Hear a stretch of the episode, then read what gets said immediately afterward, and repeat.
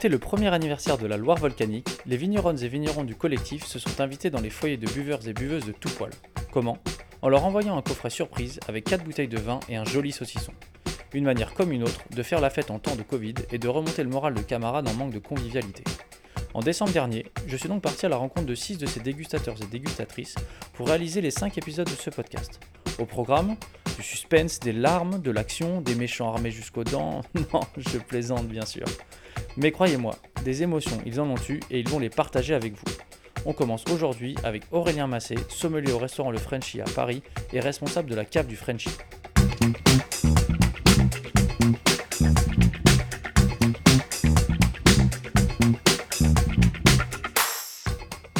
Bon, mais avant le coffret, ça t'évoquait quoi la Loire volcanique?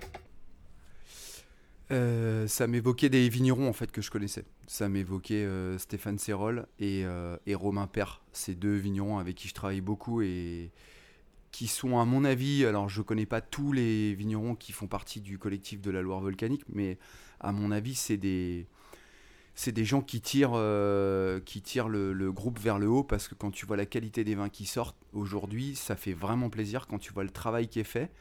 Et et le prix que coûtent les vins, c'est extraordinaire. C'est-à-dire que tu peux avoir des très beaux canons à des prix défiant toute concurrence. Euh, je te prends l'exemple de la Bourgogne. euh, Aujourd'hui, euh, le, moindre petit vin, c'est tout de suite hors de prix. Et et il y a même, même sans aller dans des appellations prestigieuses, hein, on prend que des Bourgogne Village. Aujourd'hui, un Bourgogne Village chez un caviste, c'est une vingtaine d'euros. À une vingtaine d'euros, tu dans les côtes rouennaises, euh, par exemple, tu peux trouver euh, des, des super beaux trucs. Quoi. La notion de collectif, c'est important pour toi? À mon avis, c'est hyper important, comme, comme d'autres euh, collectifs, euh, notamment euh, des organisations comme Biodivin, où on a une, une idée, parce qu'aujourd'hui, c'est très compliqué pour, la- pour les clients de savoir comment sont travaillés les vins, quelle, euh, quelques petites pastilles derrière la bouteille euh, veut dire quelque chose, que ce soit, euh, bah, on parlait de Biodivin il y a deux secondes, ou alors euh, juste le logo AB, des métères, etc. Quelle législation il y a derrière, qui, qui te décerne tel ou tel label, combien de temps il faut pour l'avoir? En fait, la clientèle qui vient euh, chez un caviste ou même en grande distribution, ça, ils en ont aucune idée. Et je pense que les collectifs de vignerons, euh, de mettre des gens derrière, que ce soit à une taille plus raisonnable, là tu parlais d'une trentaine de vignerons, euh, je pense que c'est important parce qu'on on, met des gens derrière un collectif, on met une image, on montre un savoir-faire, un- une qualité de travail, et je pense que ça c'est hyper important d'avoir cette visibilité. Et aujourd'hui, et merci le Covid pour ça, on se rapproche euh, de plus en plus des gens, on essaye de faire travailler des gens qui sont euh, autour de nous, euh, sans aller, tu vois, à 10 000 km pour trouver des produits. Et, je pense que c'est important sur des collectifs comme cela de pouvoir justement essayer de montrer leur savoir-faire et, montrer leur terroir. Et, c'est toute une harmonie en fait. Et nous on a besoin aussi de, de vignerons comme ça pour faire vivre notre cave parce qu'on a des trucs à dire et c'est tout ce storytelling qui font que les gens ont envie d'acheter telle ou telle bouteille quand t'as rien à raconter euh, c'est chiant quoi tu vois? Même une étiquette de merde t'as envie de raconter un truc tu vois parce que le vigneron il est hyper tradit euh, il a jamais fait d'école de marketing, euh, il fait des jolis canons, mais alors les étiquettes, ils s'en foutent complet, tu vois. On a un truc à raconter. Voilà. Et c'est ça, c'est hyper important.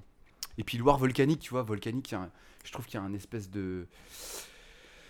Un truc un peu curieux, quoi, tu vois. Ça fait 20 volcans, donc euh, tu te dis, putain, comment ils font, quoi. Et quelles sont les vertus du collectif, justement? Eh ben, je pense que ça peut créer une énergie qui fait que ben, on va essayer de s'inspirer des gens qui travaillent le mieux.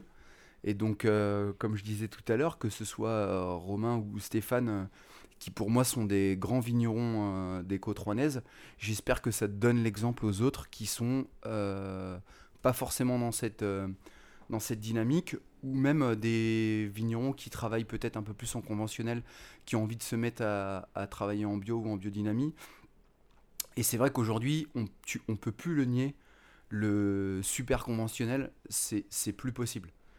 Il y a, on peut me sortir n'importe quelle excuse euh, sur euh, des difficultés par rapport au terroir, par rapport au climat, par rapport à ce que tu veux. Dans toutes les régions viticoles, on arrive à faire des vins en bio et en biodynamie. Alors certes, il y a un travail supplémentaire, c'est une organisation, c'est peut-être gagner moins d'argent. Après, j'ai envie de dire aujourd'hui, euh, est-ce qu'on fait du vin pour gagner de l'argent? Je suis pas sûr. C'est un peu comme euh, est-ce qu'on est sommelier ou caviste pour gagner de l'argent? Je suis pas sûr non plus. Je crois qu'il vaudrait mieux que je vende, euh, que je vende du shit ou des armes. je me ferais plus d'armes quoi. Non mais clairement quoi. Je me ferais plus d'argent quoi. Parce que là, c'est des, des métiers de passion quoi. Et quand tu vois le travail sur une année qui peut être englouti par une nuit de grêle, où là tu regardes tout ton travail tomber par terre tu dis waouh, c'est compliqué quand même. Hein. faut, faut avoir, faut avoir l'énergie, faut avoir l'envie, faut avoir la passion. Faut... Et, et, nous, on est là pour les supporter aussi parce que euh, j'espère qu'en tout cas, dans notre métier, on met ces vignerons en avant et, et on essaye de faire prendre conscience aux gens que bah, c'est des gens comme ça qu'il faut faire travailler. quoi. Et les, les... Je dis pas que les gros, il faut pas les faire travailler, mais juste, c'est pas, c'est pas la même façon. C'est-à-dire que un, vin à 3 euros dans grande distribution ne euh, sera pas consommé de la même façon que qu'un vin, par exemple, des gens qui travaillent pour la Loire volcanique, où là, il y a une... Il y a, y a, quelque chose derrière, quoi. En off, tu me parlais de belle maturité. C'était comment cette dégustation, du coup? Sensation de maturité, oui, sur les rouges. Euh, même, sur des, assemblages, notamment sur 5% avec euh, des, des gamets et des pinots noirs, où, euh, finalement tu as des degrés alcooliques qui sont pas très élevés, tu as quand même une sensation de maturité d'un grain mûr avec des arômes mûrs. Et par contre, sur les blancs, du coup, plus une sensation de fraîcheur, notamment chez Gilles Bonnefoy sur son Sauvignon blanc, Sauvignon gris que j'ai goûté, où tu as l'impression d'avoir euh, de la maturité, mais aussi un caractère un peu végétal sur les sauvignons. Et du coup, euh, cette sensation de peut-être pas des choses trop mûres qui vont dans l'excès et qui t'amènent sur des sauvignons euh, exotiques, comme tu peux avoir soit à l'étranger, soit à Bordeaux. et du coup, surprenant dans le bon côté. On parle de ta bouteille préférée maintenant? Alors donc mon vin préféré dans le coffret c'était Banlieue Rouge de Yvan Bernard j'ai beaucoup aimé parce que, euh, étant, euh, enfin, ayant appris les vins dans la vallée du Rhône, euh, ça m'a rappelé un peu la dynamique des vins de la vallée du Rhône sur cette gourmandise et cette générosité et cette puissance. C'est-à-dire qu'on a des, on a des gamets qui sont sur le fruit, flatteur, presque avec un caractère épicé. C'était un peu funky quand même. J'ai l'impression que c'est travaillé un peu en nature parce que c'était légèrement perlant. Pour pas te cacher, je l'ai ouvert, le vin, la bouteille était un peu fraîche, je l'avais laissé dehors. Et du coup, c'était plutôt bien parce que ça a permis de contenir un peu cette générosité, cette puissance.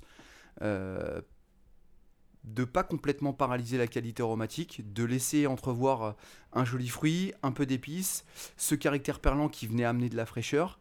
Euh, et au début, j'ai bu le premier verre assez vite j'ai goûté, j'ai trouvé ça bon, c'est très plaisant, tu vois, c'est vin avec, de la, avec une belle dynamique. J'ai tourné la bouteille, j'ai commencé à regarder. Là, j'ai vu euh, un taux d'alcool assez élevé. Je me suis dit, vas-y, mollo, parce que sinon, ça va être compliqué pour toi. Euh, euh, et, finalement, plutôt assez digeste pour un vin qui faisait l'équivalent d'un Châteauneuf-du-Pape. C'était plutôt assez, assez sympa.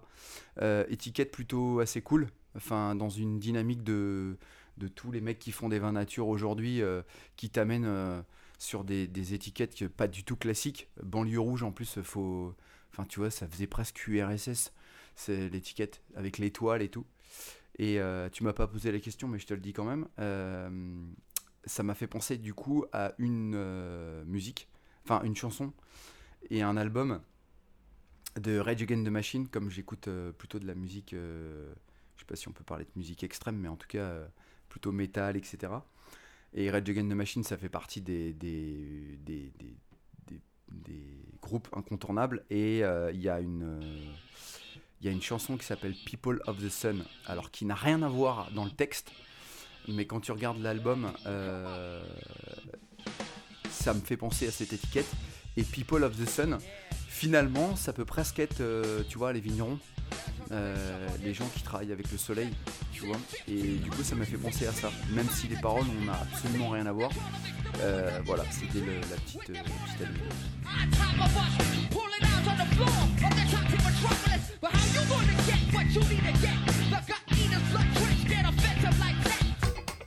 Mis à part le saucisson, tu aurais un accord à nous suggérer? Ouais, on peut faire, on peut faire plein d'accords, mais alors, pour le coup, pour revenir sur le saucisson, euh, c'est une très bonne idée parce que dans une, comme je disais au tout début, on a une idée des vins de la Loire volcanique avec de la fraîcheur et dès qu'on amène euh, un peu de gras, on a besoin, euh, on a besoin de cette fraîcheur et cette acidité, ce mordant qui fait qu'on vient équilibrer en fait le, plat et le, et le, et le vin. Après, c'est vrai que, comme je disais sur Banlieue Rouge, des vins avec de la générosité. Pour le coup, euh, on est encore dans la période de la chasse, donc on pourrait presque aller euh, sur, des, euh, sur des plats en sauce avec, euh, justement un plat que nous on faisait au bar que j'aime beaucoup, les papardelles au ragoût de sanglier, avec ce côté onctueux de la papardelle. Donc c'est des pâtes très larges, un petit peu épaisses, qui sont très moelleuses. Le ragoût de sanglier, c'est euh, une viande qui a été mijotée pendant plusieurs heures. Donc tu as ce côté assez goûtu, généreux, euh, onctueux, un petit peu puissant. Là, typiquement avec banlieue rouge, c'est ce que j'aurais envie de, c'est ce que j'aurais envie de manger, quoi. Où euh, je pense que les, les deux vont, vont bien se compléter et mettre en valeur, se mettre en valeur l'un et l'autre. Est-ce que tout ça t'a donné envie d'en parler autour de toi? À 200%. Mais je leur, je leur dis déjà. C'est-à-dire que. Euh, bon, là, vous n'êtes pas dans la cave, mais si vous rentrez dans la cave, un des premiers vins que vous voyez euh, au tout début, c'est euh, La colline en flammes de Romain Père. Je reparle encore de lui. Je le fais un peu mousser. Je suis désolé pour les autres, hein, mais je travaille pas avec tout le monde. Mais c'est typiquement le, genre de vin que je mets en avant. En plus, c'est un, très joli entrée de gamme. Et ce que je disais tout au début, c'est intéressant parce qu'on a des prix qui sont hyper accessibles. Donc les gens euh, vont pas euh, péter leur PEL euh, pour acheter une bouteille de la Loire volcanique. Et ça, en ce moment, avec la consommation qui est beaucoup plus élevée euh, suite au confinement, on a une demande sur des vins qui sortent en caviste à 15 euros ou moins. Et dans la Loire volcanique, il y a plein de canons qui sont dans ces prix-là. Et donc pour nous, c'est un, c'est un vrai bonheur.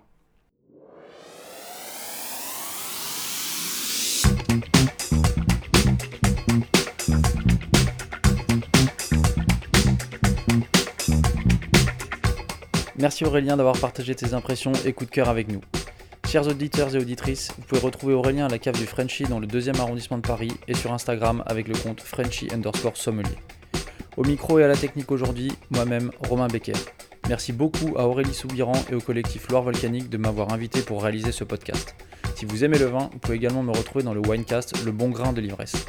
Pour suivre la Loire Volcanique, consultez les internets avec Facebook, Instagram et sur le site loire-volcanique.com.